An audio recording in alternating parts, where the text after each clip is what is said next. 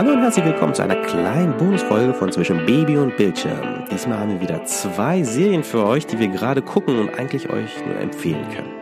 Soll ich einfach traditionsgemäß einfach mal anfangen? Fang traditionsgemäß an. Traditionen sind wichtig. Traditionen sind wichtig. Okay, ich bleibe in der Tradition und meine Serie geht auch noch ziemlich fast 30 Jahre zurück. Auf Amazon Prime habe ich nämlich gerade Miami Vice wieder entdeckt und ich gucke einfach. ja, ja, das sind die alten, also das ist das übliche.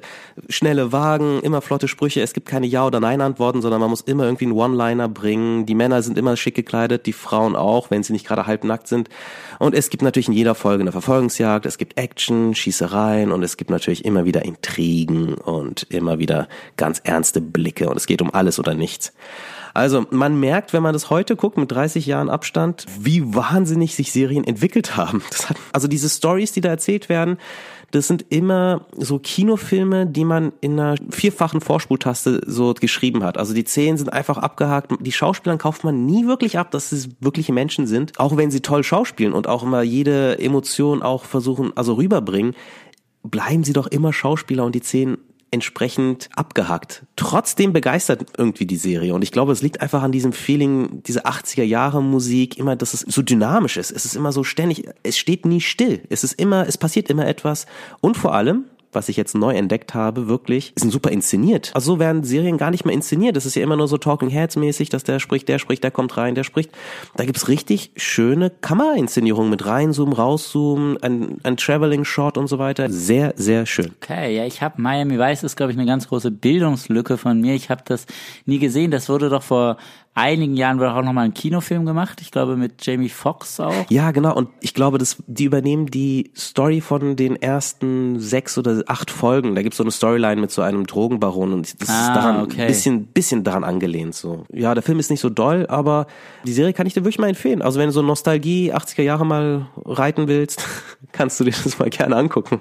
Das ist sehr spannend. Ja, es macht Spaß, wirklich. Also überraschend macht es Spaß. Und was hast du für uns? Ich habe etwas, das sehr aktuell äh, ist und gleichzeitig über 200 Jahre zurückreicht. Ich habe die neue Dracula Miniseries in Co-Produktion Netflix und BBC als riesige Serienempfehlung. Sehr interessant, okay. Ich hatte großen, großen Spaß an, also ich muss dazu sagen, ich bin ein großer Fan auch des, des, des Originals von Bram Stoker. Dracula habe ich, glaube ich, zweimal gelesen. Ich, äh, natürlich bin ich großer Fan der Coppola-Verfilmung und ich muss äh, einen ganz großen äh, Hutabzugs äh, ähm, Ha- Handklatsch an die, an die äh, Autoren sagen, wie die jetzt diesen Mythos Dracula neu dekonstruieren und inszenieren. Ähm, das geht total auf. Ein bisschen was muss ich einfach spoilern, aber einfach um den Appetit zu wecken. Die Hauptfehde in diesen drei Folgen ist zwischen Dracula und Van Helsing, aber Van Helsing ist jetzt nicht mehr ein alternder Mediziner, sondern eine junge Nonne. Eine junge Nonne? Alexandra van Helsing. Okay. Allein und im Grunde, was man sagen kann, ist, hier wird Dracula als Screwball-Komödie mit großem Splatter-Anteil inszeniert. Also jetzt Screwball, meinst du es jetzt auf einer metaphorischen Ebene oder meinst du wirklich, da ist was zum Lachen dabei? Es ist was zum Lachen dabei Ah, und, und die Okay. vor allem die Dialoge zwischen ähm, Dracula und Alexandra van Helsing haben im Tempo, wie sie, wie sie gespielt werden, sind absolut in der Screwball-Tradition von Billy Wilder und George Cukor. Also das ist absolut. Und gleichzeitig fließt unglaublich viel Kunstblut. Und Dracula ist richtig böse auch und ist richtig brutal und äh, schlägt Leuten den Kopf ab und saugt sie aus. Und das ist überhaupt nicht so, dass man sich jetzt komplett nur auf die underlying sexual tension setzt, sondern der ist, da- da- das hier steht auch in der gory Tradition vom Grand Guignol äh, in Frankreich, wo ja auf der Bühne auch irgendwie Leute mit Blut vollgespritzt wurden. Total, das macht aber auch total Sinn und das macht total Spaß.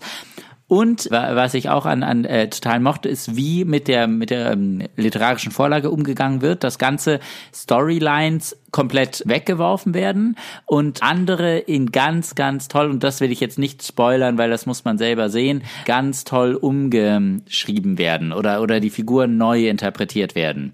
Das macht wirklich großen, großen Spaß. Mit den Stichwörtern äh, ne, Screwball-Comedy und viel Gore, das, da hast du mich schon. Ja. Also ich glaube, ich muss, werde es jetzt auf alle Fälle gucken. I had you at hello. Ich I had you at Dracula. ja, genau, Head ja Dracula.